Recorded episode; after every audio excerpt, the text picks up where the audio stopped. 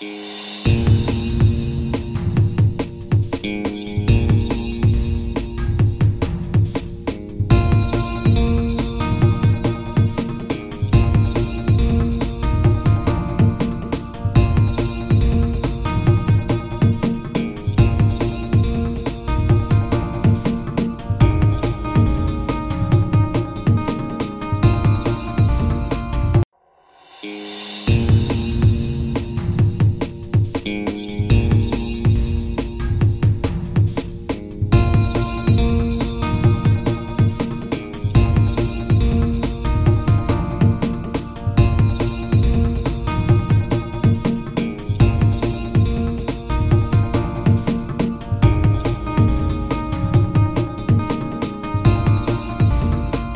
Hello，大家好，这里是听变位，我是脸南。我是杨，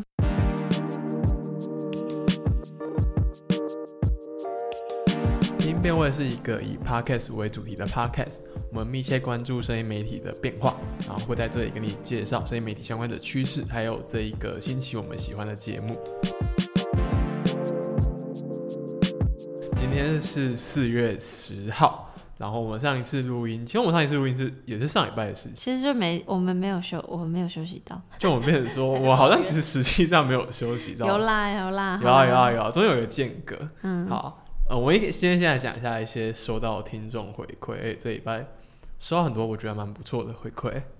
第一个是在 Breaker 上面的，Breaker 是一个应该是一个播放器，然后它主打社交功能，就是你可以对每一集单集留言。其实这件事是大部分播放器是不能做的、然后 Breaker 可以做，所以它其实是主打这一档当它的特色。我是在听音辨位的 email 收到它的通知，因为我就我就那时候蛮惊讶，我想说，哎、我没有注册，我怎么会收到？我就贴贴给杨看，你要不要念一下？脸男贴给我的时候，我就觉得，就觉得这个听众真的是有从头听，然后真的是给了很真实的 feedback。他说，作为一名从第一集就开始紧跟更新速度的，听到这里的 Tinder，就是呃，如果大家有印象的话，就是脸男为听音辨位的听众取的一个小绰号，就是听。但我 我觉得蛮好用啊，但我我想说他他用的就 Anyway，好，他就是自称自己是好 Tinder，他就说真的觉得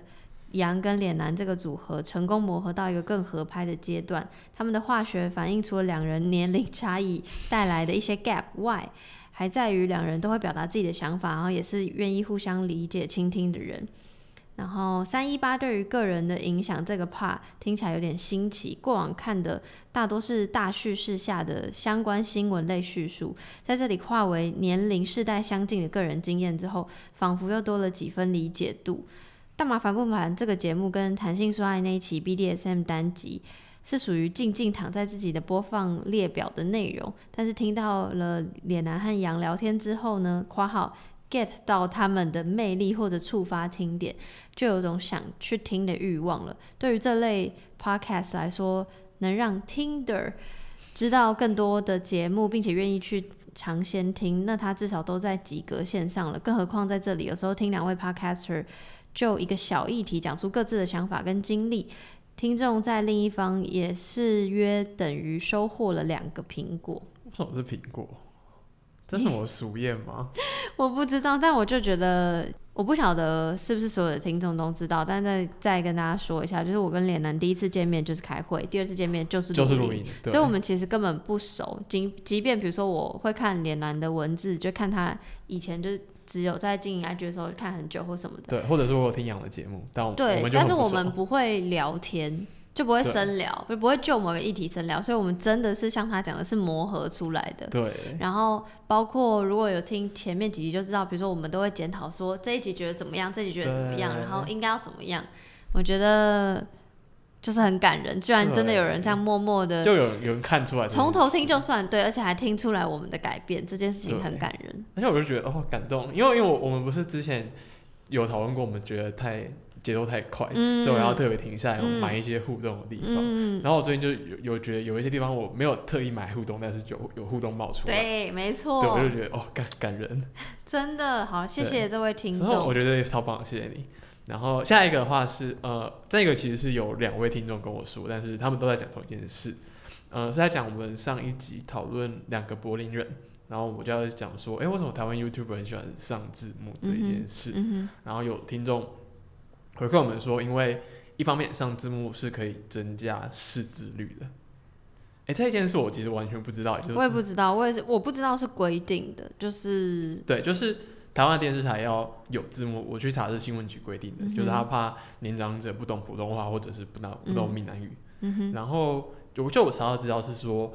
使用字幕这一件事有助于增加民众的识字率。嗯，然后我不确定是不是对啊，但我看到这个还蛮让我觉得很嗯哼，好厉害。我觉得，因为我记得那个时候，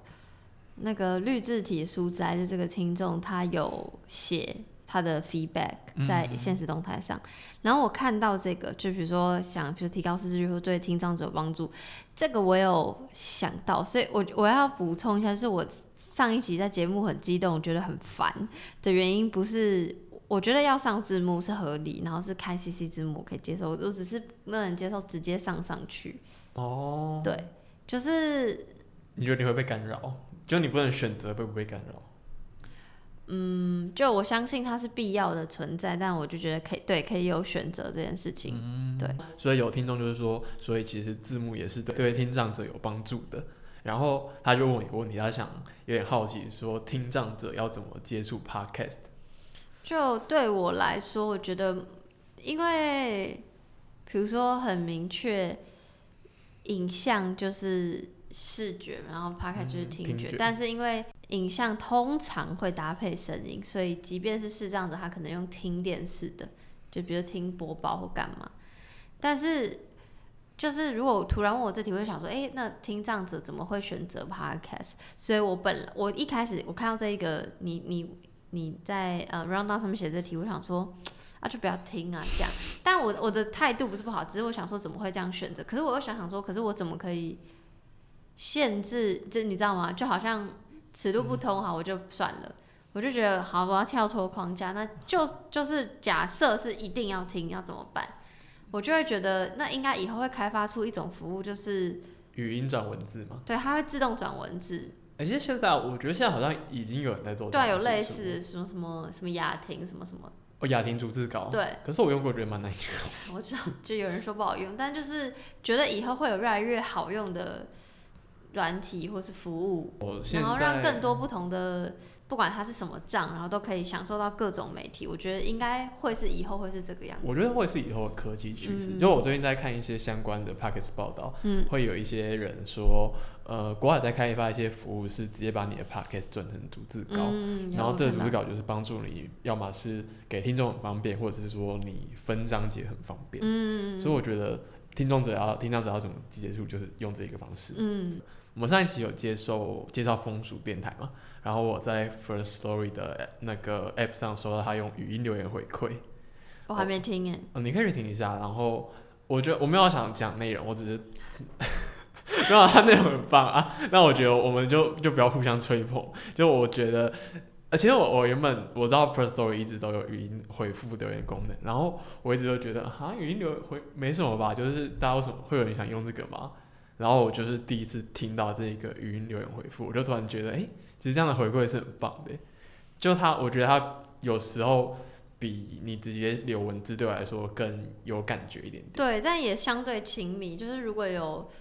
弹性说爱的听众用语音传给我，我可能就会用语音回他，因为我觉得会不好意思，就想说你都用语音了，我我我怎么怎就你知道，因为文字会有一点点距离，哦但很少了，很少有人直接传声音给我，带着一两个这样。嗯，接下来的话，嗯，不知道算不算一个新单元，就是因为最近你到底还想要把自己搞多忙？没有没有没有没有，这个这个我看到 round 好像说什么意思？没有没有，就是我因为这个我们节目要三小时，是不是？不是这这不是固定的，只是因为我最近刚好看到一些蛮很有趣的新消闻息。对，嗯然后或者是我们之前介绍的东西的后续，然后我想说直接把它整理在一起，嗯，但它不会是常规的啊。好，对，没有要给承诺的意思。对，他们我们要我们要给承诺。好，第第一个是 BBC，我们 E EP 九不是讨论过 BBC 嘛？嗯就他受到那个电视税的冲击，然后我们嗯就在讨论说，嗯，那到到底后来会发生什么事？嗯我最近有看到一个后续，就是说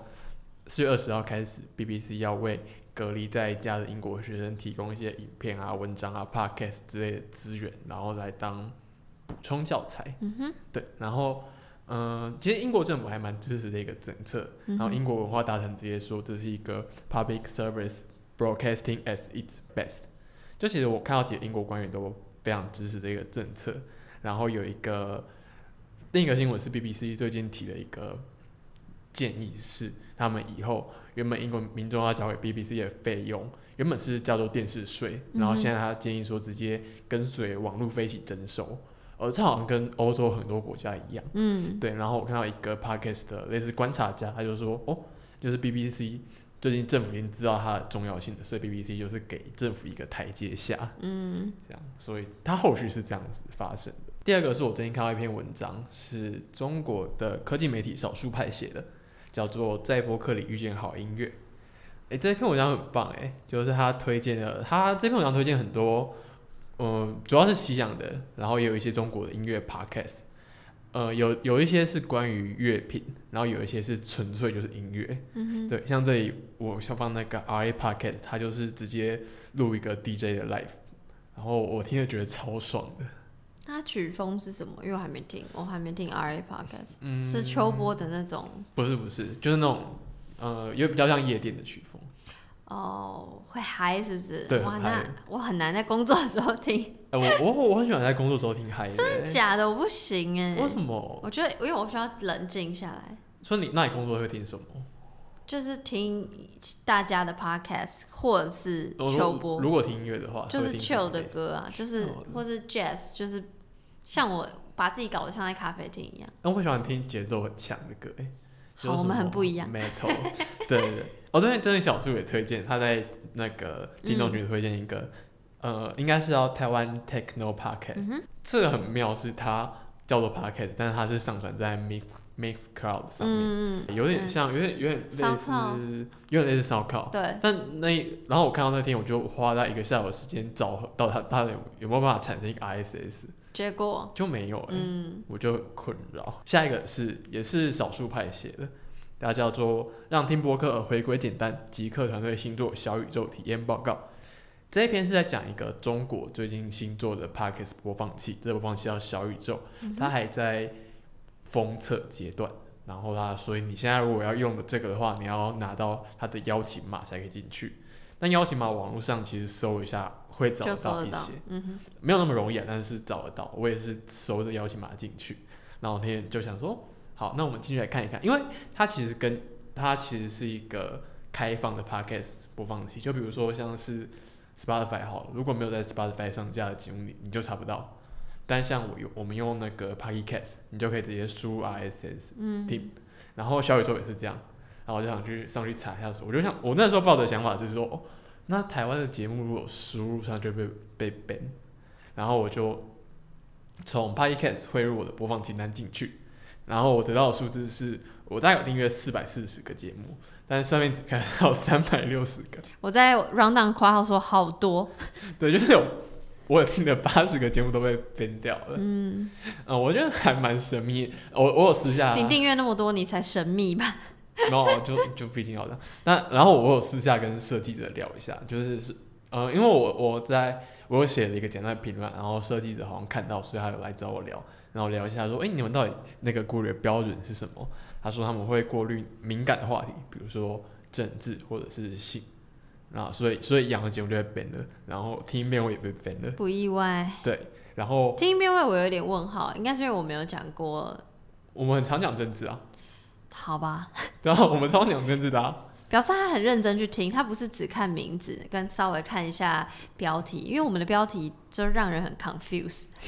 没有他扫描 show notes 说你也看得到啊哦，对啦，扫描说那种，对对对，然后像是呃词汇，他也会过滤，就比如说你讲到蔡总统，讲到台湾这一个国家，这样都会被 ban。嗯然后有一些像是，然后我说像是科技导读或者是马丽欧这些在台湾很多人听的节目，他会直接 ban，因为就是，太多台湾人听众，太多台湾听众，然后有就很容易出现对中国平台来说很危险的内容，所以它也是 ban。这一个播放器它非常可圈可点点的一个地方是，第一个它有社交功能，就它你可以直接也是可以针对单集留言，而且不只是单集，你可以现在 First Story 网页版也可以喽。好的，突然突然帮打广告，突然夜配，没有夜配哦，没有夜配，我们只是好朋友而已。好，但它不只是针对单集，它可以针对时间点留言。这真的超棒，就像 SoundCloud，它可以针对那个时间点的那个音乐留言一样。对对对，就是这种那种功能。然后我觉得这种这很棒。嗯，对，然后它也可以，呃，它它的功它有功能是你在这个时间点按赞，然后它就去用它数据统计哪一个时间点最多人按赞，然后生成一个那是长条图之类的嘛，然后你就可以跳到跳到人最多人听的地方听。嗯哼，我觉得这功能也很棒。嗯，然后而且它的 UI 真的非常好看，就是真的好看啦，真的好看，而且很好用，而且我必须说真的比台湾所有的播放器都好用。但是我还是会 stick to Pocket Cat，sorry 小宇宙，希望你没有在听。我会不会挑衅别人，然后还希望别人不要听，好他们好怪他们有在听。我知道，对，好，那说到被封锁这件事，就是另一个是我们之前介绍过 EP 六介绍过《剩余价值》，他最近重新出发了，超感人，真的超感人。真的，他们现在新名字叫随机波动。对，然后英文就超难，你自己去听他们第零集，就是他们自己也念不太出来。哦，他们英文是什么？我看一下，我看一下。他们自己第零集，然后就说：“哎、你念一下，哎、你念一下，就是互相推脱。那个到底是要念英文名字，然后他们就说啊之类的，哎，干真的不会念 真的很难很难。啊！脸蓝那时候他们改名，他就就密我说：“哎、你看他们改名了。”我就超激动，然后赶快听。然后我以为会是那种很惆怅的 opening，就没想到很像三个很轻松，很哎青春，很像少女，然后就嘻嘻嘻嘻哈哈，哦这边嘻嘻哈哈的，就是完完全全跟我想象不一样，就觉得哇，那他们真的是很厉害，我觉得他们应该很，乐观。我觉得他们已经走完了一个愤怒的心路历嗯程，然后他们现在就很有点不知道换个名字就重新出发，就他们好像很很有元气的声音，就是精神很好的感觉。操，可能去春游玩就是这么爽吧？好想要春游，真的，好就是推荐大家去听。虽然虽然我没有放在这个礼拜的推荐，不过就是因为我个人就很喜欢剩余价值，所以，我是有慢慢往回追的，所以想当然是同一群人，所以我就觉得随机波动一定应该也是会很好听。对他们第一集就讲 N 号房，我还没有听啊，因为他他在我播放清单后面，但我看了一下 show notes，觉得他们讨论的东西就蛮有趣的。嗯嗯，对然后其实也有一个听众，就是中国听众跑来直接 IG 私信我，告诉我这件事。嗯然后哇，他那个听众他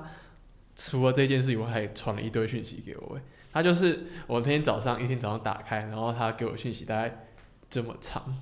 就，你你这样听众听不到，你要跟跟听众说几刷，就是你要滑这滑滑几刷，我我大概划呃，我大概划了四五个荧幕的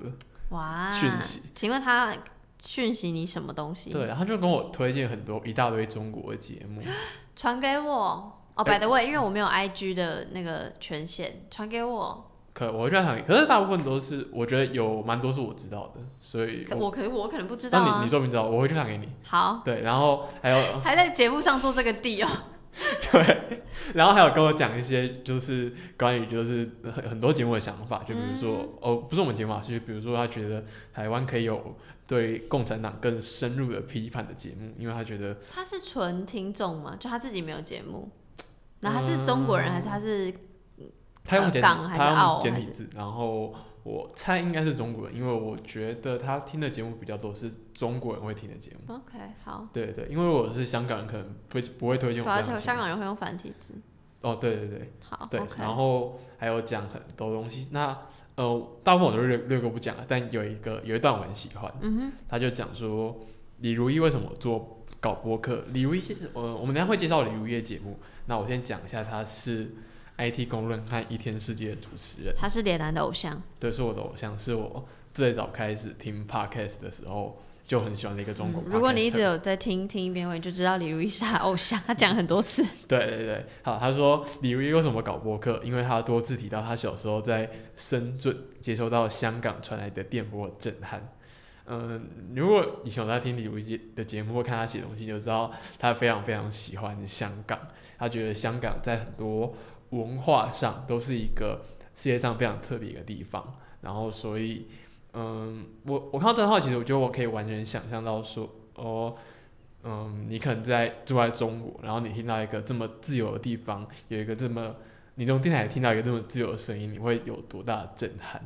然后我觉得我完全可以相信李如就是因为这样，然后他就觉得他也想要有一个可以自由发声的管道。嗯哼，对，我觉得这这这很棒。然后就是我们今天正式的主题。呃，今天我想讨论的主题叫做 YouTube 之于 Podcast。那为什么会因为想要讨论这个主题，是因为最近有越来越多 YouTuber 开始跳进来做 Podcast。嗯，像是比如说艾尔文或者是六探。还有在排行榜上的那个薛礼，什么 Say Something 那个，对对对，其实很多吧，就是我我只是讲一下我最近知道两个、六六探的蛮好玩的，六探你知道六探吗？有我知道我有听，就那我有看，我有我其实不知道他们，因为那个一个题外话，Podcaster 有一个赖群组，然后那个赖群组里面就有很多，有一百多个人吧，他们然后我就是平常安静的那种类型，然后就看到里面有人在聊那个 LNG 对吧？他们之前的那个团体，然后我其实不知道，但是六探的节目一出来。我就因为我就会去听新节目嘛，所以我就去听，然后顺便就查以前的团体，就大概知道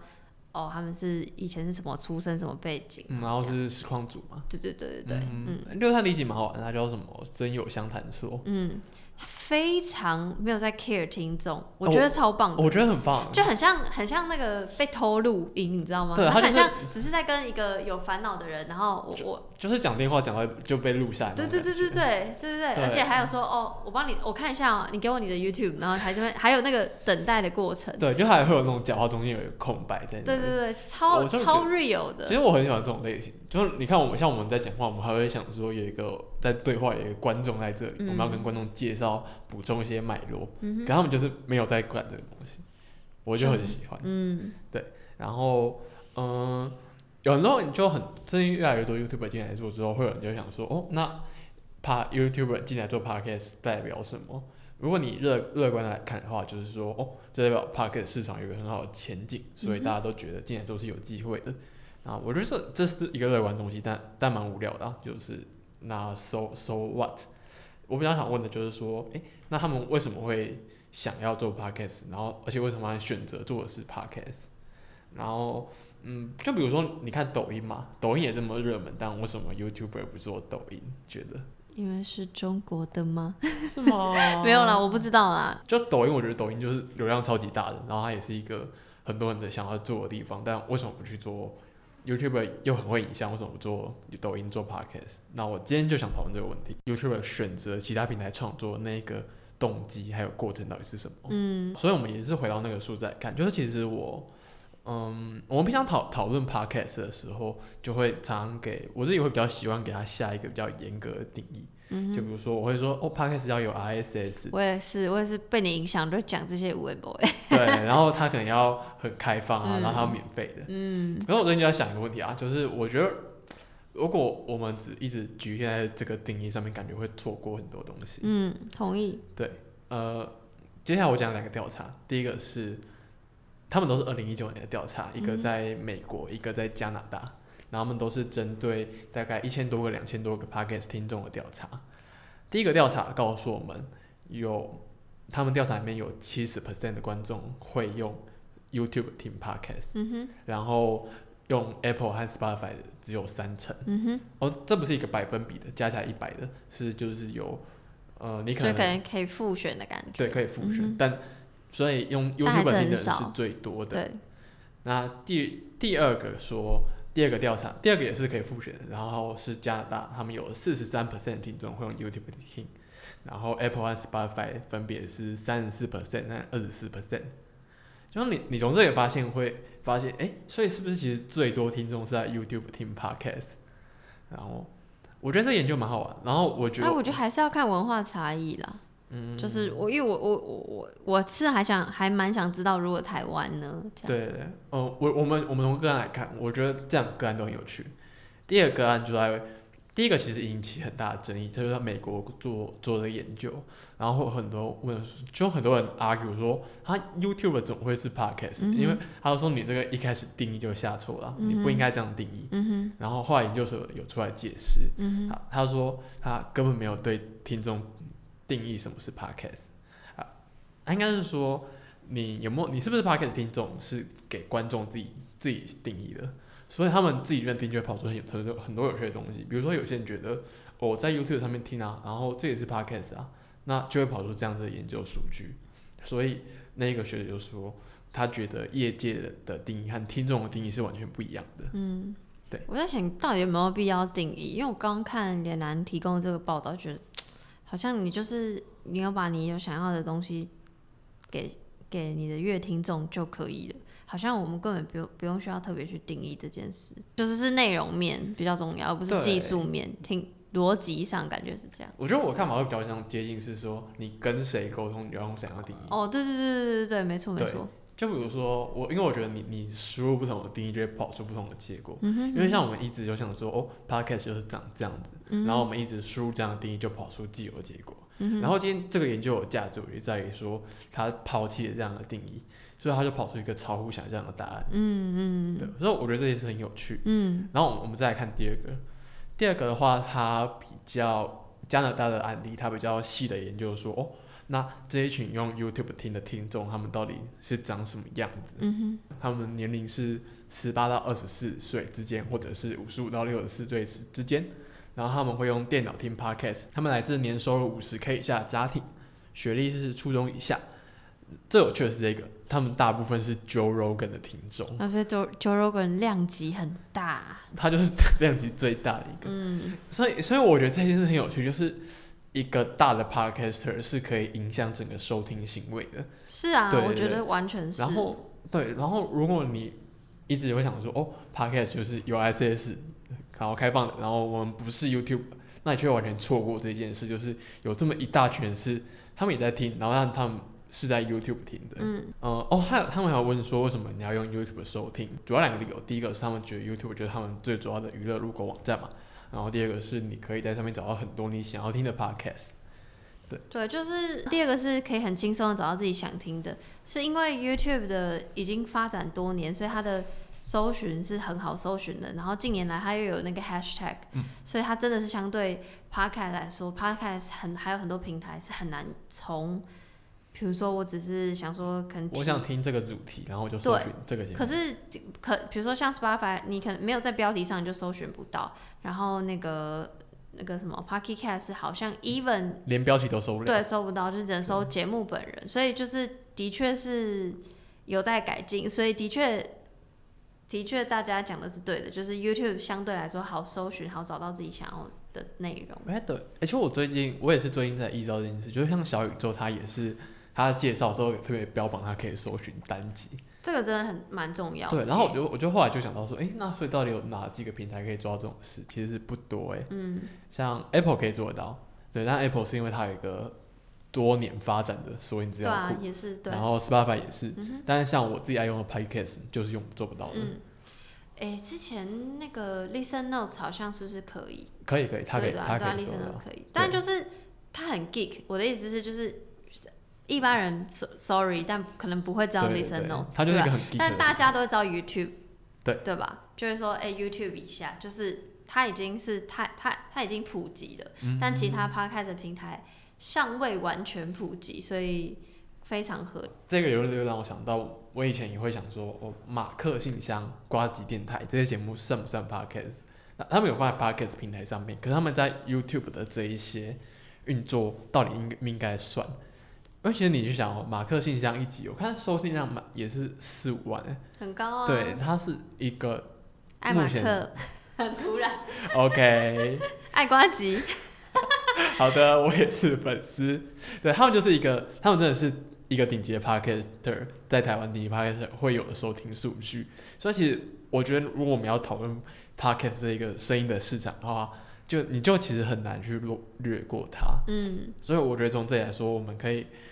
我觉得我们可以有一个不同的视角去看，就是第一个，我们从基，我们平常讨论可能会从 RSS 这样的基础条件出发，但如果你从观众的角度出发，或者是收听这个行为出发，你就可以看到很多人是用完全不同的方法在收听。我觉得这一点就是对我来说，它让我 echo 到，就是我最近开始觉得数位落差比我想象的大很多。诶，哦，超大的。我我好像有听过有一些听众是。说他整个收听历程全部都是在网站上面的，嗯嗯，对他不知道有一个，他可能就是只知道我听的节目有这一个网站，然后他的认知不是说有一个 podcast 这个东西，然后我听的是其中一个节目，嗯，他认知的是我在听个节目，然后他要在去这个网到那个网站。站上听，嗯，对对，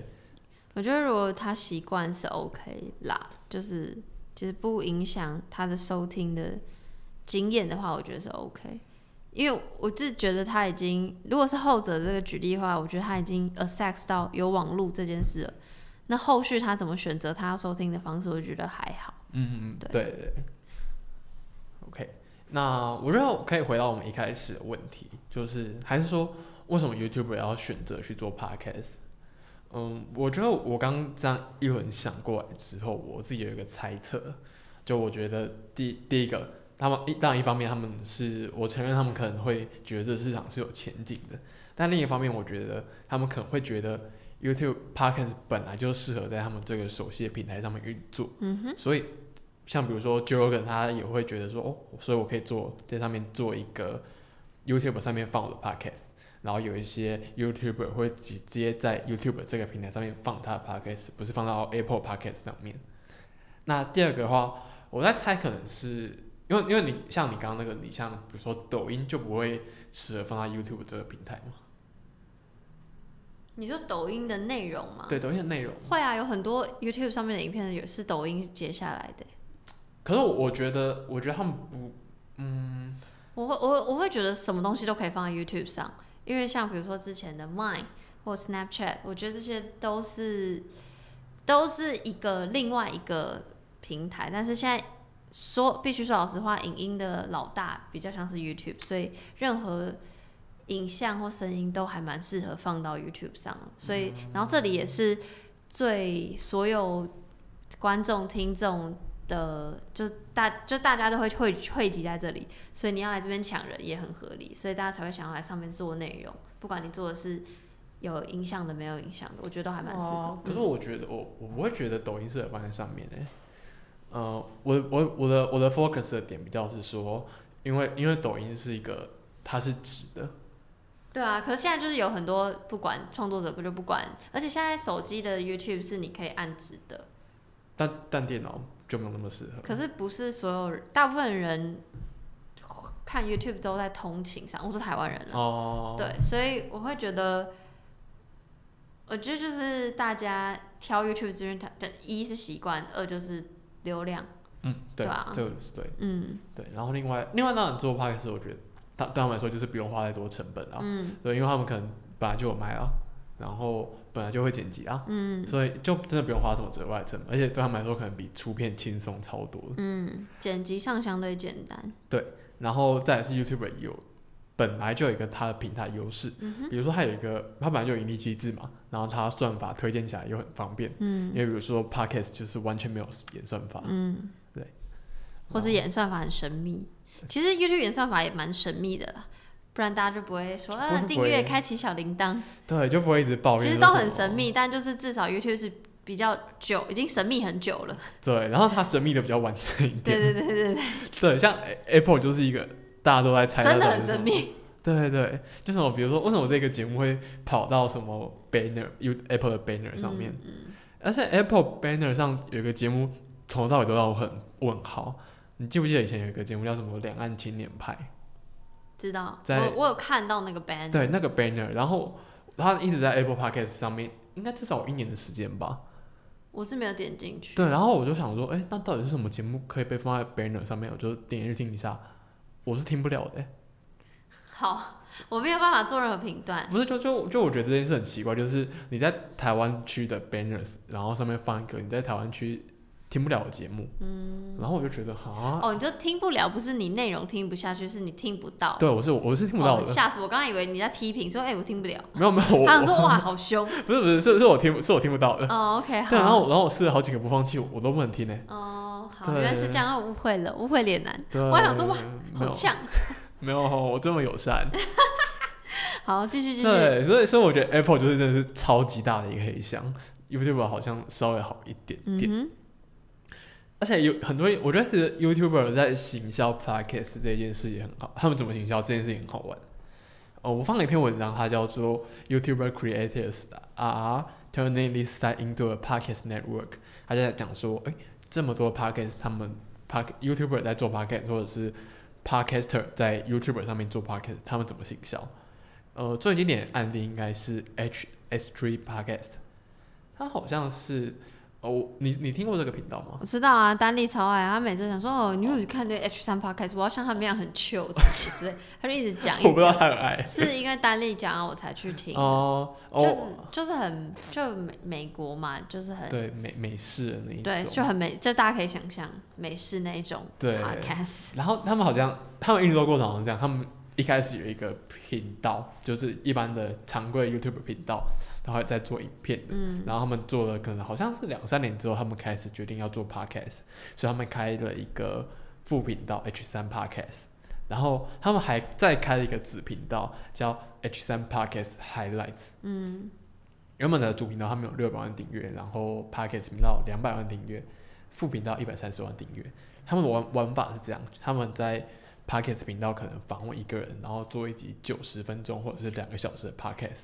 再把那一些内容截一个五分钟到二十分钟不等的 highlights，然后丢到 highlights 频道上面，然后按照这样就是，呃，maybe 听众可能就是就是觉得我不想听完整集节目，嗯，然后他就是直接去听 highlights，或者是说有些人就是会被来 highlights 吸引到，然后决定去听完整集节目。嗯，我觉得这这个策略很酷。我觉得很酷，但两件事情就是台湾有一点它的困难性，一是它是英文，所以它文化传播性比较强，然后第二个是它应该我没有记错的话，应该做很久了，所以它有它有这样的能力可以做这么多大中小频道，你有这么多的流量可以对啊、不然我比如说我是一个，假设我是一个一般的 YouTuber，假设假设不到十万好，可是我就要开一个 Podcast，我一定就会在原频道里面做，不会再另外开一个。哎、我不知道，我觉得这是策略问题。哎、可是我我有朋友是，操，好像三三万订阅左右吧，他已经在做子频道了。哦，真的哦，对，对，不知道哎，因为我可能就会想象说，应该要比如说像蔡阿嘎那种量级，他才可以开不同的频道，有不同的分类这样。哎、其实我觉得做子频道这个思维很要看你的策略定位的对啦，这因为。像像比如说自习昨天不是也在做子频道吗？你你知道吗？不知道，对，自习昨天好像也在做，呃，他的定位比较像废片频道。嗯然后我有看他之前在他脸上发一个文章，是说他做 podcast 的一些心，呃，做 YouTuber 的一些心得。嗯，然后其中一个是他觉得你从一开始就要做子频道。哇哦，对，呃，他觉得呃，应该也不是说一开始，反正他就是说你，他觉得你一定要做子频道。一方面是因为有一些，一方面考量是你要让，嗯、让观众知道你比较平易近人的一面，嗯，然后另一方面是你自己做的开心，做的嗯轻松，一定，嗯，对所以，所以他反而觉得一开始就要做子频道。可是他有他有一定的量级呀、可是他子频道其实也没有很多人看、欸，我知道他怎么样没有很多人看，但是我的意思就是他，我不知道哎、我就会觉得可能要有可能要有你朋友的话，我我觉得比较幸福，什么意思？就是你朋友的订阅数比自己的小小吧，哦，我看自己的主频道很很大、啊，就是我会我会觉得就是合理。就好像阿 D 开阿 D 日常一下就破十万订阅，就是非常合理，因为他就是把原本流量带过去。哦，对对对，哎、我我有是十万订阅，你说已经十万订阅，对我看他好像啊刚，那也不准，那也不准。哎、可是他他自己只频道两千多人而已，不，十万已经是有某一某种量级了，是吗？我觉得。好，他子频道，可是他子频道其实，我觉得我刚看了一下，觉得他他好趣哦。好了，不要在这里突然评评论自己朋友的 YouTube，我们是 Podcast 评论 Podcast 好不好？回来听别 OK。OK，好的。哦，然后最最近不是有很多 podcaster 开始登录 YouTube 了吗？就是把像我也会把我的音档传上去 YouTube。百灵果最近好像也是把那个他们录音的画面那个录影直接丢上 YouTube，对啊，对啊，嗯，而且他们其实订阅量还不错哎、对啊现，在好像已经两万多订阅，而且我觉得那影片的观看数其实也都很不错。嗯，真的，对，但他好像也是，我觉得台湾 podcaster 还没有那么多是把节目放上 YouTube。像我知道那个鸡蛋糕有吗？那个，然后你也有放，嗯，对，但是好像大家都比较放的比较佛系一点点。就是想说啊，多接触一个是一个，我的心态是这样啦。哦，那我就觉得好 好麻烦哦。呃，其实其实我国外有很多那种呃怕怕嗯 podcast 网站嘛，会就是鼓蛮鼓励 podcaster 去把自己的节目做成 YouTube 丢上去，做成影片丢上 YouTube，就要么是你就是录音同时录音，然后或者是说你直接音档，然后上个图片丢上去，嗯然后或者是说像刚刚那样子讲，就把你的 Podcast 做成一个一个短影片，然后来帮助曝光。嗯哼，而且还有一个，但我就觉得那些都花，其实都花很大的成本在是还。好啦，就只是转档会比较久，因为时间我觉得我我没有，我觉得不一定哎、因为像录影机就是一个成，录影就是一个很大的成本。哦，我刚我刚刚是想的是，因为我的话，我就是没有录影，我就是直接把加图片，只是那个我说转成 MP4 档的那个转档，我电脑会转很久，会哦，我怎么会因为因为我节目比较长啊，一个多小时，然后电脑就一直烧烧烧这样，我电脑比较烂，maybe，啊，可是一个音档上面加一个图片转档会需要转很久吗？因为它的它的载体就不是载体，它是什么机体就很占很大啊、我哦电脑、对哦对啊对啊对啊就没有办法，懂。对。对啊，然后像是，其实我觉得要把它剪成短影片也是还蛮耗时间，就是你选的时间。就是看你，如果你自己做的开心，当然你可以选择这个方式。嗯就看评估你的能力所及，跟你觉得它可以为你带来的效益。嗯，对啊，而且其实啊，国外有一些一个服务是可以直接帮你转的欸，嗯它就是它叫 Pod Podbean，然后它有一个付费功能，就是你 host，它是一个 hosting 服务，然后你 host 在他们家，然后你你升级到付费方案，然后它就可以每个礼拜固定你一上节目，然后它就直接帮你自动转档，然后上架到 YouTube，然后你图也可以先选好。嗯就我是可以自己做这件事，我不需要付费。他就很他就很懒的，他就是一个我我可能可能就是量级大的，就是以以公司为单位或干嘛，有有能力的人可以做这件事。但我觉得现阶段我至少我自己还不需要。哦，但但但你还是会想放上去吗？会啊，就是意思意思放下，因为我知道还是有人习惯用 YouTube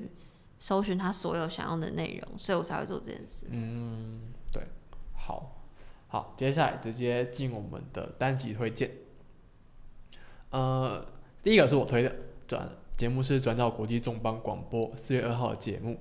他们开了新的单元，这是他们开了新单元、叫重磅一页书，嗯然后标题是呃，这重磅一页书是在说书的，然后他们说的这本书叫做《巨大极限的社会学》，副标题日本战后诞生的机甲浪漫谈。这集真的超棒的。对，就是我先说，因为因为那个这集是脸男推荐，我先说我的浅见。就我听整集，我大概都都听不懂。可是那个听不懂不是不想听的听不懂，是因为他们的定位就是他们介绍书不是介绍一个你买得到的书，他们就是故意介绍一个就诶原文书，台湾没出版，你也没办法拿他们没办法这样。然后他们又自己讲的开心。然后因为他这次挑的这个一个日日文书，然后跟在讲巨大机器人跟可能跟社会文化跟政治相关的东西，然后听不懂是因为你他们里面讲到很多巨大机器人的那个漫画的本身我是没有看，就不是我的年代、哦 s o r r y 但是我很喜，因为我很喜欢日本文化，所以我就觉得我虽然听不懂，可是我很想要。就是很继续听说是他们怎么看待日本文化，那呃，我觉得不是不在你的年代，是你不在那个脉络里。不在我的年代啊，他们是一九那八，我我的我的意思是说，不是问题，不是作品不在你的年代，嗯，不因为因为如果你在那个脉络里，就算作品不在你的年代，你都会你还是会找回来看。有道理。好，我收回。因为因为很多很多我看过，抱歉，脸男那么年轻，他看过，但没有因为因为因为我就在，就是我就是觉得这集，如果你跟我一样，就是不太看看比较少动漫，并不是完全没有看比较少动漫，但是你对日本文化有兴趣的人，我觉得应该也会喜欢这集。那这集到底在讲什么？来给脸男。好，而且这这一集就是，那就是一个很佛仔仔的一集，因为七号本人就是一个宅宅，我我是一个很呃很有学识涵养的人，他是那种，我觉得他跟尼尔是有点同类的宅宅，嗯嗯因为很专业。哦，我我其实，在 podcast 以外的听的地方听过七号，就是他以前，呃，台湾有一个叫 UACG 的网站，嗯，然后他会办，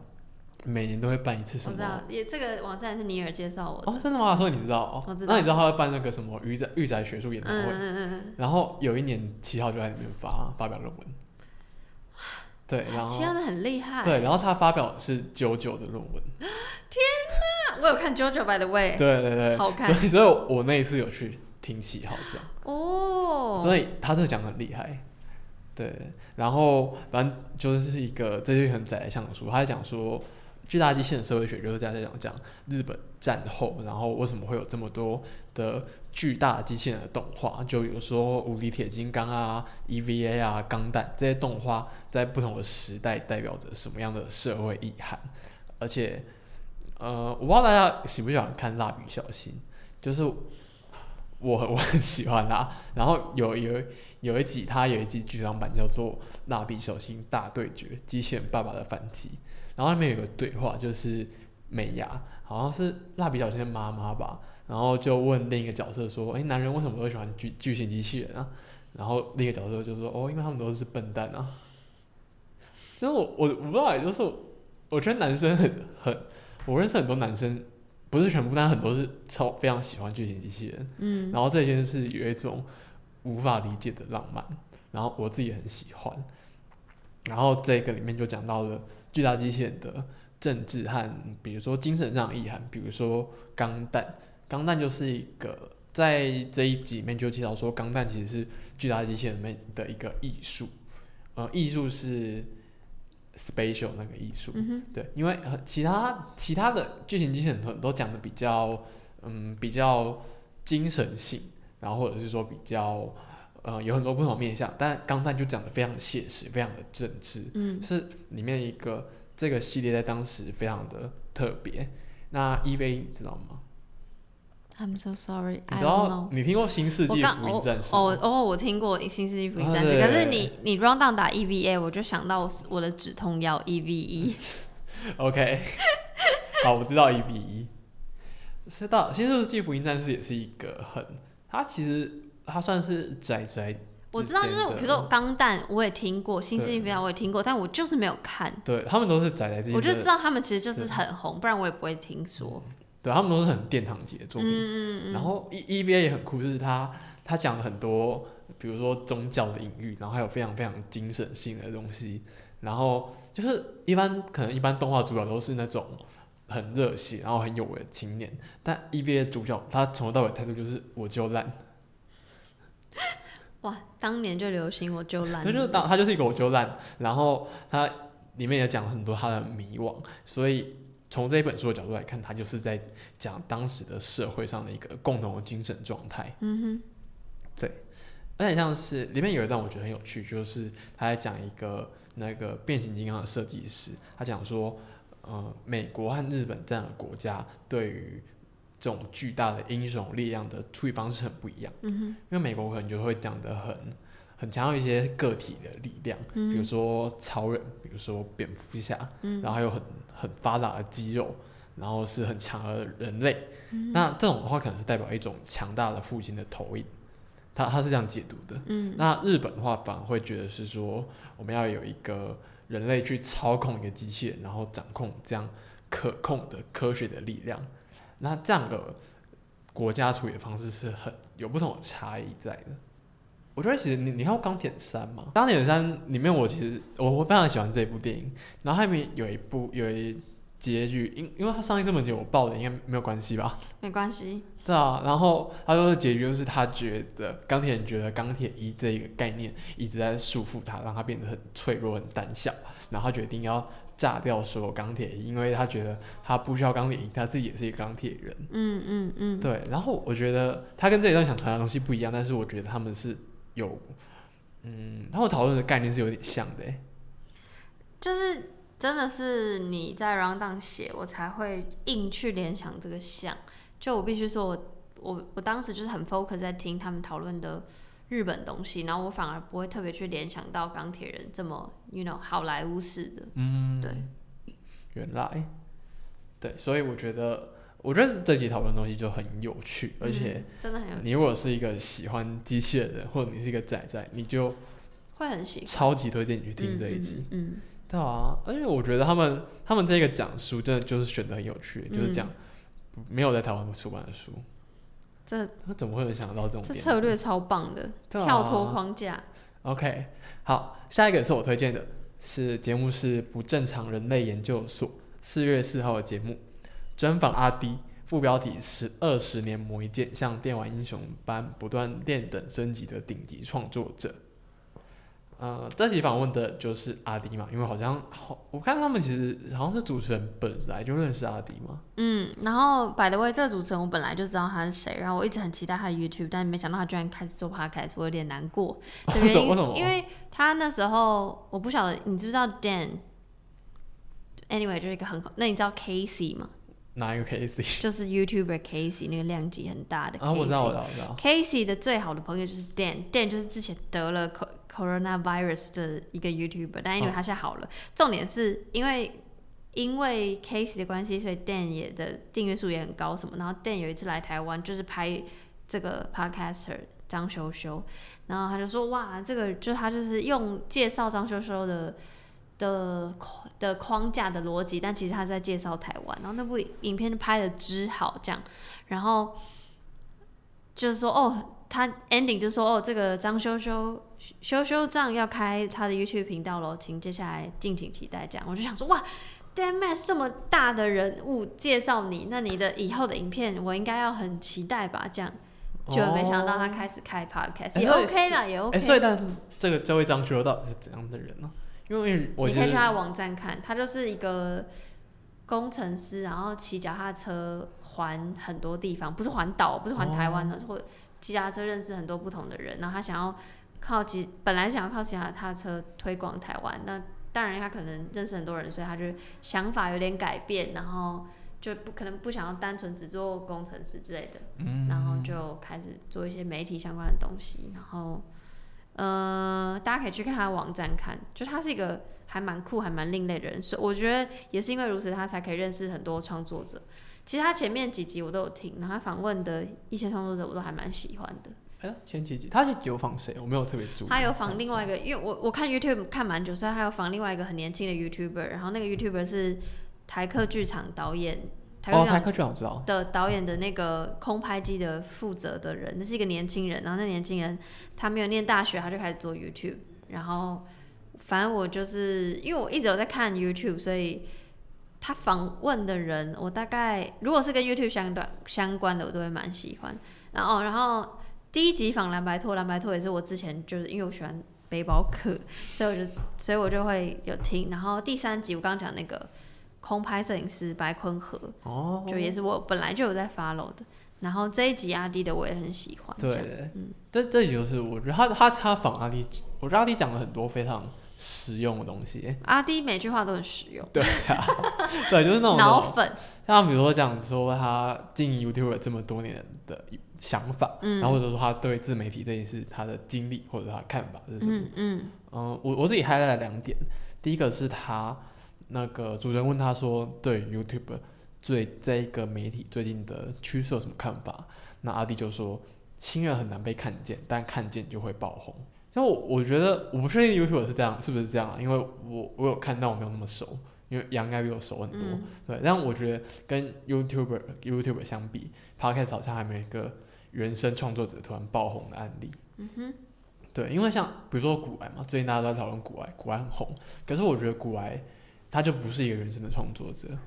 因为像我们昨天不是在聊古癌为什么会红吗？嗯哼，对，因为我自己我自己的观察啦，我觉得比较像是说他本身就是一个 KOL，然后昨天我们在跟 Stian 聊嘛，Stian 就说他觉得因为古癌这个人设这个内容打得到现在在听 Podcast 这一个族群的人，可能是 maybe 二十五六岁，然后可能刚有一第一份工作，然后有一定的收入，然后想要把这样的收入转换到更多点的财产，那这样的古玩内容会很吸引他，然后讲话方式也会很吸引他，所以我觉得古玩的爆红对我来说比较没有那么意外。嗯可是我觉得我现在没有看到一个让我真的那么意外的。但当然，百灵果是一个很红的创作者，可是他不是一夕之间爆红，他们他们也蹲了很多年，嗯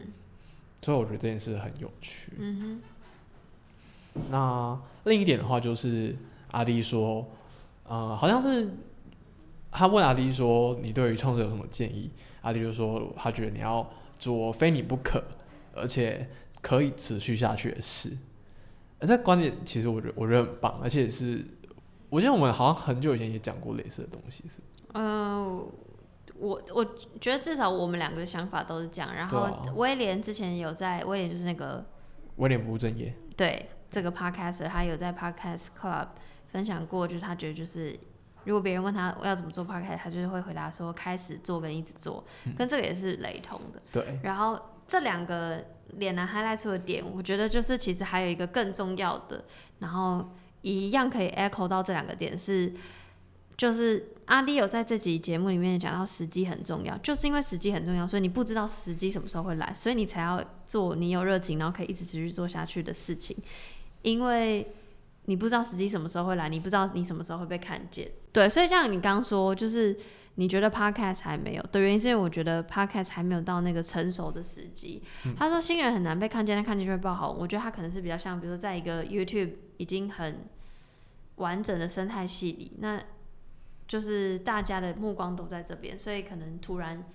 我我随便乱讲哦，比如说安啾之前那个老鼠的那个爆红，嗯，就那个就是比较像这个逻辑。可是我觉得，因为 podcast 这个整个产业它还没有还没有很完整。对，所以所以的确就是，我是觉得就是时机还没到这样。然后我觉得这句“时机还没到”这句话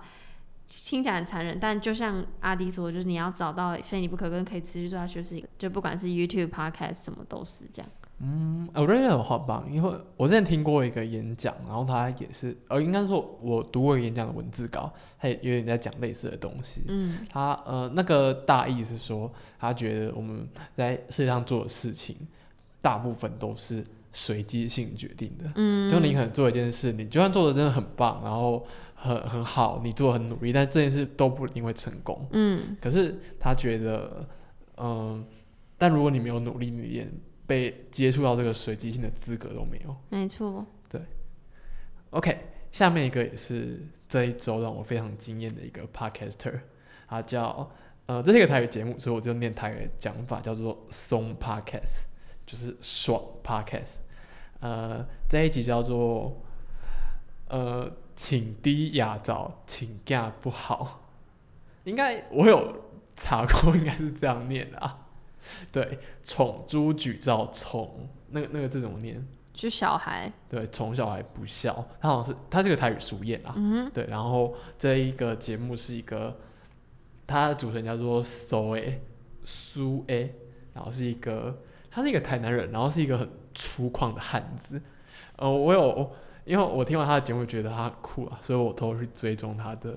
Facebook，嗯就他反过来加我好友，让我有一种受宠若惊的感觉。，OK OK，他他很酷，他很像那种古装剧里面会演张飞的人。嗯，然后我昨天跟女朋友在聊他，然后他就说他很适合，你知道拍拍谁少年吗？好，一个独立乐团啊，如果听众来听就会知道。我就我们就说他很适合拍那个《兄弟美梦不应该》这一首歌的 MV。嗯、我会很喜欢 Song Podcast 原因是因为他的个人风格非常非常的强。他是他会就用台语，然后跟欧北宫非常非常多东西，就比如说他会他会找人来录录一小段，然后说哦，自从听了节目之后，我考试都考一百分呢。然后或者是讲一些就是很无厘头的干话。如果我不知道如果有听众听过地下电台，就那种卖药地下电台，我觉得会有点像那种感觉。嗯那他非常有戏，然后他的声音又很适合讲故事，嗯，所以我觉得整个都很吸引我。就是我觉得就这种声音的人，就是他不管讲什么干话，我都会想听。我觉得他声音是真的好听，然后再者就是，抱歉我的台语真的不好，所以我是这一个脸男推荐这个，我是用元素听的，然后我就觉得就像脸男刚讲，他是会请人来念东西，可是最酷的是你知道什么吗？他自己在单口的时候，他的音质背景是干净的，对，可是他叫人来讲话的时候，就是很真的很像访问的感觉，就很像你知道广突然突然一个广告，对，所以那个东西是很真的，我就觉得他既有安排他的剧本，他自己又知道他自己在干嘛，然后他又很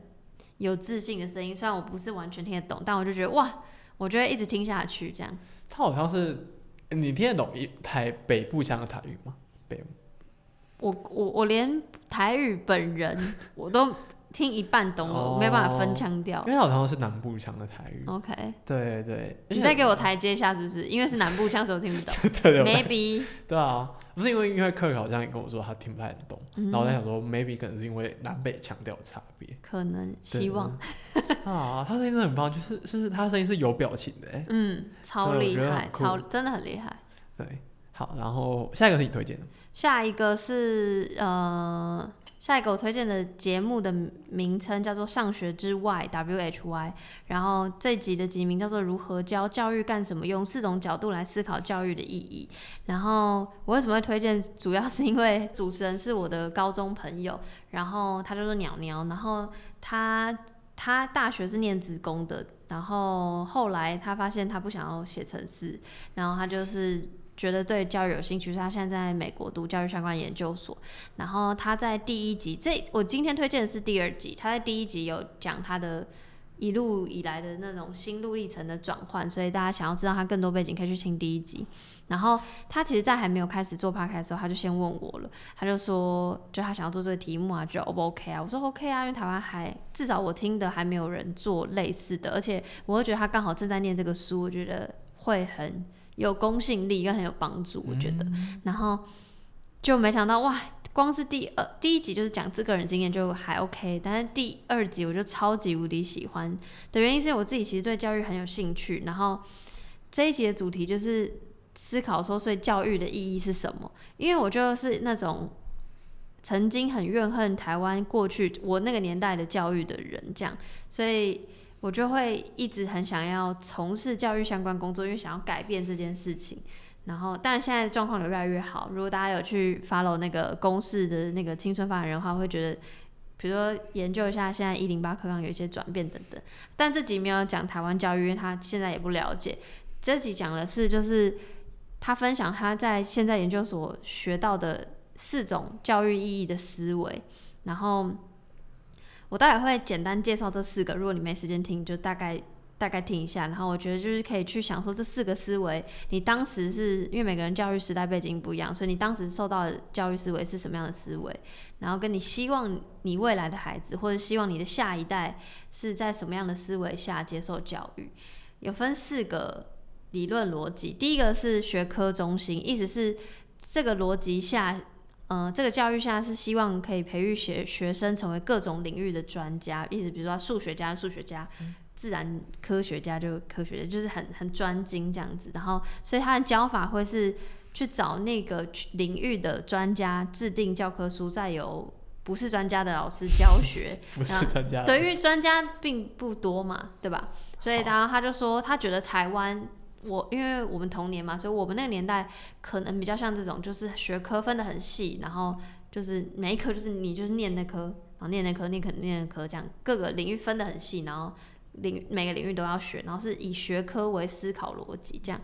然后缺点就是无法融合性思考，因为比如说你出社会，不是说数学就是数学，然后呃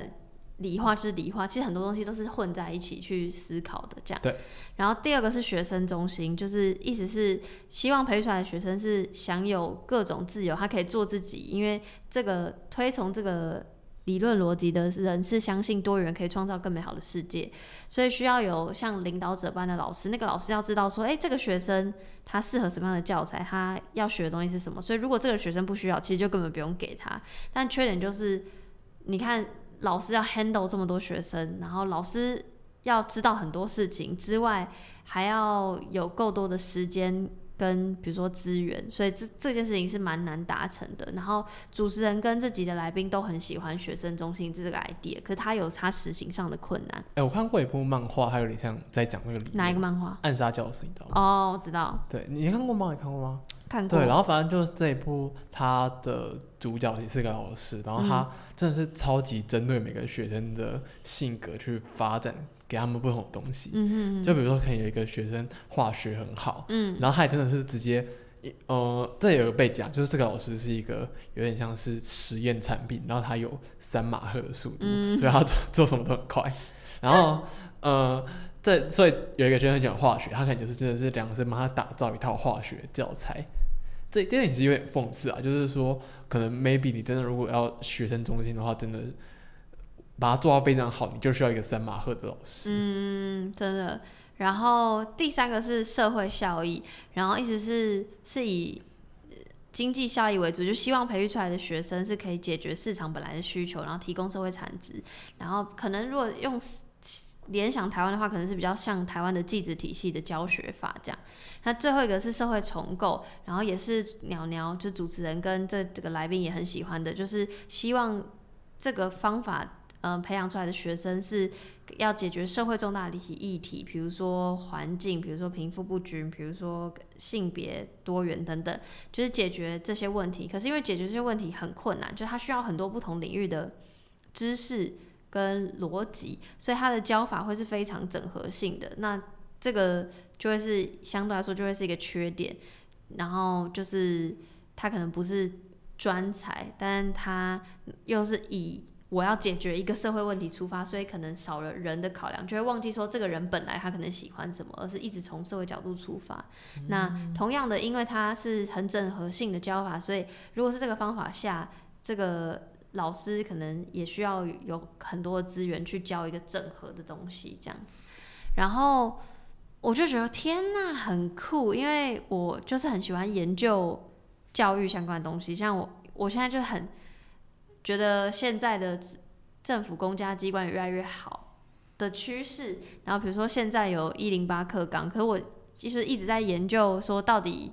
有没有研究，就是看很多影片，想说所以这个到底是跟我们之前有什么不一样？然后像比如说我之前看公视的那个影片，就有说他们就有规定，有一段时间是要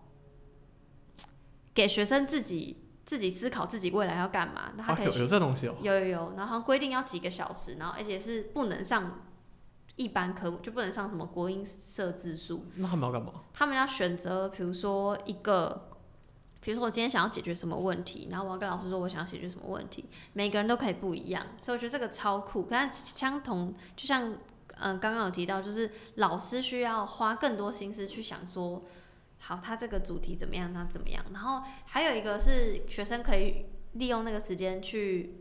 上一些大学的先修课。这个先修课不是说真的是开给大学生的，他就是可能跟高中合作开的一种类似衔接的。跟那种什么杜鹃花节有点像。嗯。杜鹃花节是只有一时的，但是它一个是短期的课程。哦，我是说，就是你你知道台台有什么高中生旁听历史课程之类的吗？哦，对，但是不像是旁听，它是专门 for 那个一零八课纲的那个学生的那个时间，他可能就开，像我看之前青春发人的影片，他可能就开一个什么 VR 的几个礼拜的课程，就是一个你直接衔接新的东西，然后接触更多东西，就是不只是考试科目，那我就觉得很酷。但我同时也可以想象，虽然有些学校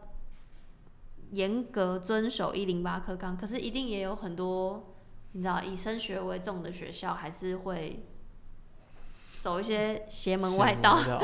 但是我觉得，我我觉得我会完全可以想象，很多老师就是不屑做这种事啊。嗯，就他们，我觉得很多就是不想学新的东西。嗯，然后他们就是上面下面一下，然后他就是就是阳奉阴违这样。我觉得光是老师自己要去接受不同的教育思维这件事情就已经很困难了。那学当然学生自己要适应也也很困难，所以我就会对于这类的兴那个议题很有兴趣，所以我就会看很多影片。然后刚提到影片，我也会补充在 show note，就是如果对于教育有兴趣的，我很推荐这个节目。我觉得之后他讲的事情应该都会非常，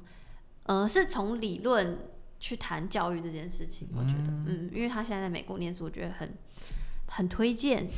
我现在我现在回去高中，真的觉得现在的教育体制跟我高中的时候很不一样。嗯，真的很不一样。对啊，就是才也才过了毕业才过四年 OK，好，你年轻，好，好，姐怎么崩溃了？对，崩溃，讲到年纪就崩溃。对，呃，就像那个选修课这件事就很不一样。嗯嗯嗯对我高中的时候选修课，哎，姐高中的时候有选修课吗？看怎么定义选修课。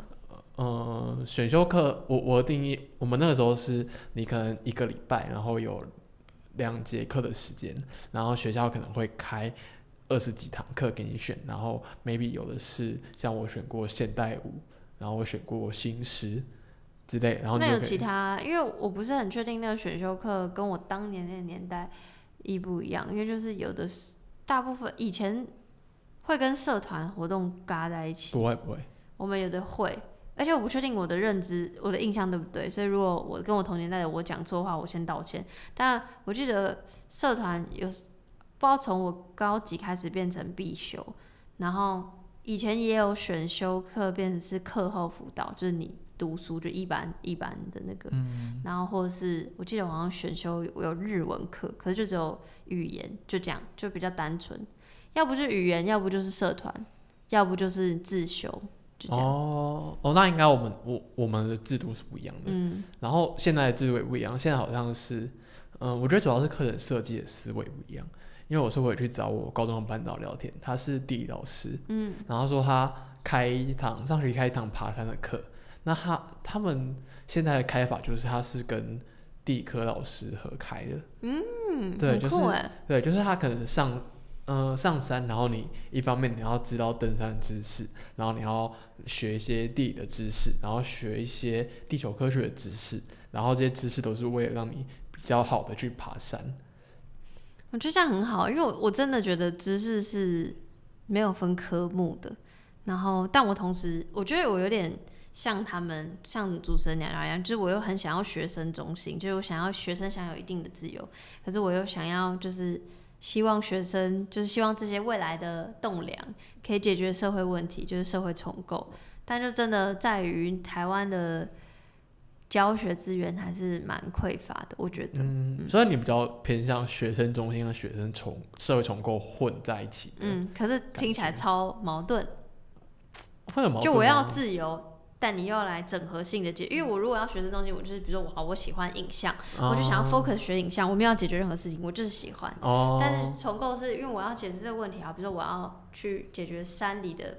环境议题，whatever，我可能就要学山的知识，我要学怎么团队合作，我要学就是 you know 就有很多东西这样，嗯，对啊。哦那我自己偏我比较偏向学生中心一点。就是我知道你是很一个非常自由的人，对，因为因为我我从小就读那种人本的，嗯，对人本的书长大，嗯，对，然后我就觉得就是学生喜欢什么就放给他去做。的。好，然后这个是我推荐的，呃，一天世界，就是刚刚说的李如一的节目。偶，像，对，呃，你为节目一天世界 AP 七十九，不要问互联网给了什么，问问他拿走了什么。呃，互联网是中国用语啊，就是他反正台湾的用语就是网际网络嘛。嗯哼，然后，呃，这这一集真的是有生之年系列，因为李如一很久没有更新了，他上一集更新是去年三月，然后所以我就昨天看到他更，就推特上面有在讲他更新，然后我想说，哎，看李如一更新嘞，世界世界发生了什么事？因为疫情吧，我先看是因为疫情，就是他他他有两个节目，另一个叫《灭茶苦茶》嗯。是在介绍那个日本文化，然后《灭茶苦茶》最近也更新了，然后就所以小宇宙里面就留言说李如一是不是最近很闲，然后就一直很多话想说，一直发节目。有可能，对，而且我其实我我一开始听 podcast 的时候，我也我那时候认知的 podcast 的更新节奏就是长这样哎、嗯，就你可能可能很多主持人就是他不会像我们现在是周更日更，他就是几个月不录音，然后就是可能一次就是几个月，我好然后录一想这样集这样。很 chill，对啊，他们真的是很 chill，嗯，所以他们也不会想什么盈利模式，然后讲说我我需要更多的 business 听 model 众。卖修，对啊，然后我就想说叛逆起来，哇，对，那时候我真的是很喜欢那样的节奏，嗯，所以我们应该做不到。好，然后这一集这一集很棒，我觉得它它有很多现在疫情的时候我们可以想的东西。呃，他会第一个好，他第一个好的东西比较有趣。他说他觉得疫情把我们都变成了孤独的艺术家。你你听到这一句话的时候，可能会觉得有点三笑，他讲什么？就是我哪里是我不会，我超有感的，哦，真的吗？我就是这种爱这种文字的小清新，好的，好自己说，OK，好，呃，可能听听众应该觉得很三笑啊。对，他呃，李威在这里帮艺术家下一个定义。他说，呃，我先我先说好，他他觉得在不同情境下有不同的定义，但他在这里想要用这个定义，他觉得艺术家就是透过媒介跟他人进行沟通的人。嗯嗯呃，比如说画家就是通过画这个媒介去沟通，那作家可能是透过文字。嗯那所以我们隔离在家的时候，我们也要学着透过媒介去跟别人沟通。比如说，我们现在要用摄影机远距开会，然后我们要用文字、用声音跟别人沟通，就是我们是用各种各各这样的媒介来沟通，我们不是面对面的沟通。嗯。所以他说他觉得隔离就是逼着逼着大家这样做，嗯哼，然后我就被点出这件事，我觉得好酷哦，就是我没有想象到，就是诶，其实嗯、因为我自己对艺术史很有兴趣，然后我就是我知道我对艺术史有个认知，就是艺术一直到很晚近的时候都是一件很高贵，就是呃高贵是要上一个国号啦，就是它是属于少数人，属于上层阶级的东西，它到很近期的时候才被下放，变成是说大家都可以创作艺术。然后我觉得这一届这个李瑞讲这句话，让有有一个想到，就是说哦，所以其实艺术居然是普及到这样一个程度。当然不是说每个人讲话都是艺术啊，但我觉得这个这一个转变让我有点惊讶。然后另外的话是他在讨论一篇文章，然后作者是 Tapolsky，他是一个蛮有名的呃美国蛮有名的艺术的技术记者。然后他写一篇文章叫做 Thanks God for the for the Internet。那这篇文章其实就在讲说，嗯、我们，嗯、它有点像是在感谢网网际网这件事的存在，就是因为有网际网络存在，我们可以，他说他一开讲说他女儿最近就是 Tapolsky 的女儿，最近在网络上，然后跟着一个知名画家的直播在学画画，然后又讲了很多很多网络为我们带来很方便的地方，在这个疫情里面，所以他觉得如果我们常常就觉得网络很黑暗很怕，但是我们想想看，网络明明有这么多好的地方，就是因为有网络在，我们宅在这个疫情当中，我们会呃哦会有这么多事情可以做。那李维就反过来想啊，他说他觉得他不同意 Tapolsky，哦，对他不同意 Tapolsky，他说大家可以想想看，如果这个疫情发生在八零年代，那我们会我们会在做什么？就跟家人吵架是吗？，I don't know，真的吗？就就比如说，比如说把，就他他他的意思，比如说就是想象一个没有网络的年代，呃，网络不盛行或没有网络的年代。那比如说，呃，现在可能没有 low 可以打，那我们在那年代，我们可能是打红白机啊，然后没有没有 Netflix 可以看，我们那个时时代也许就是看书。呃，我觉得他这个观是看电视。哎、你有过没有那个时代的的时候吗？什么意思？我是高中，呃，我是大学才开始用脸书，然后高中才开始用手机，而且我那时候手机就是纯粹打电话，那所以以前的社交就是你就是只认识自己身边的人，然后你回家就是看电视、看书、睡觉，看书还算很少。哦，你有用过无名吗？有用过无名啊，然后你会很 care 谁来你家啊，你懂吗？哦，就是你会不是因为我看到你小，我想说你高中还开始电用脸书，然后想说，哎、那时候有无名吗？刚好要考试，所以就一直想说先不要用，不然我会我会上瘾。哦，对所以就是那时候那脸书什么动态都可以发、哎，就是把脸书当 Twitter 在用。当年就是你知道，所以就是如果真的发生在一个没有所谓网络的世界，就是放空吧，在家里 放空跟看电视因为还有至少还有电视。哦，哎、我我现在有，我有，我大概是我是国国二、国三才开始比较有在用脸书，就是我国无名大概是我小五、小六的时候比较盛行，OK，对，然后我好像是国我国二的时候它关起来了，然后所以我我其实是没有用过无名的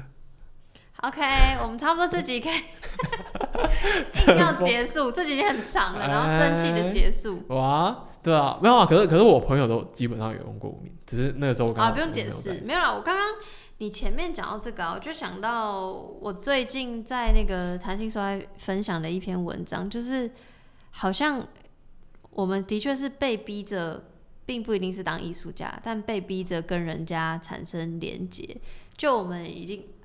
有那种叫什么社交焦虑嘛，嗯不知道是什么的焦虑，就是你明明一直在滑，不管是脸书或是 IG 或 YouTube，可你明明一直在接收资讯，可是你还是觉得你跟人少了连接，你想要更多连接感，对，可是平常你也没有多 care，就是你跟别人的连接，就是这个是一个很吊诡的事情。可是所以就是在那个非常时期里，好像心里本来就会产生这种焦虑。我我不确定这个焦虑有没有特别专有名词，但是的确就是像李如一说的是，有点像那个焦虑 push 你成为一个呃抒发的人，那这个人是是不是艺术家呢？只又在说，我只是觉得的确疫情或者这样的非常时期影响，会让人变成很渴望产生连接。对对对对对，嗯，哦，然后然后我我主要刚刚说无名那个啊，是在我的前无名时代，我真的是不会用网络的。嗯哼对，就是像是我那个时候是，比如说我要跟我朋友连接联系，我会直接背他家的，电话。我也会啊，我背超多电话号码的，对对对，就是我国中同学的电话，我到现在还会背。我我也是，对，那就是 even 我到我大概可能七八年没有打过手机电话给他，我都打 line，然后我还是记得他的电话，嗯，就觉得这件事很恐怖。就是时代啊，对，可是可是其实你你现在看，如果我觉得如果我网络消失之后，大家瞬间跟我久正认识的人都会失联。欸这倒是真的，这对对对是真的，嗯。对，然后所以其实其实我觉得李如一他他这一个讲这一集比较讲的是说，他觉得网络当然有好的一面，可是他觉得他网络剥夺我们去做实体生活的能力或者是想象力。嗯。就是呃，因为我在想，就是说，我这时候也会想到我的前无名呃前脸书时代，嗯，就在想说，哦，那在没有网络以前，我的实体生活到底是怎么过的？嗯到底是怎么跟不用网络，然后跟别人社交、跟别人互动？嗯哼，然后就觉得，哎、我我想我想想不到欸，然后，嗯、或者是说，我觉得我没有办法想象，哎，嗯，我觉得我是想得到，但是然后我也一直在提醒李如一想要跟我们讲的事情，所以我会一直觉得，因为社群，因为这些新兴社群，所以找回来，我会说是找回来的友谊，我会。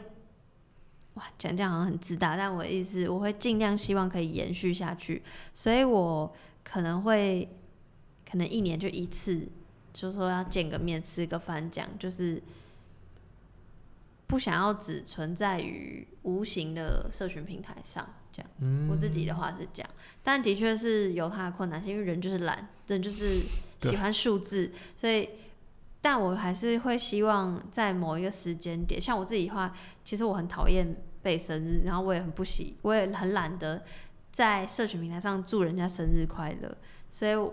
我都哎、我都不背生日的，所以对我来说最好聚会的时机点就是圣诞节，所以我就是会给我自己一个借口或是干嘛，对对对对对，我就会比如说想要跟很多不同的人见面这样。哦，对，这是我给我自己的方法啦。不过就是社群嘛就是有好有坏，就看你怎么自己消化那个你拥有的跟你失去的东西。对，OK，好，那我们今天的节目就到这边为止。好，那一样宣传一下我们的共笔还是会放在我们的 show note 上面，所以如果你想要看到更详细的参考资料，或者是呃就是懒得用听的，那你可以直接到我们的 show note 里面找共笔连接。那今天节目就到这边，拜拜。拜拜。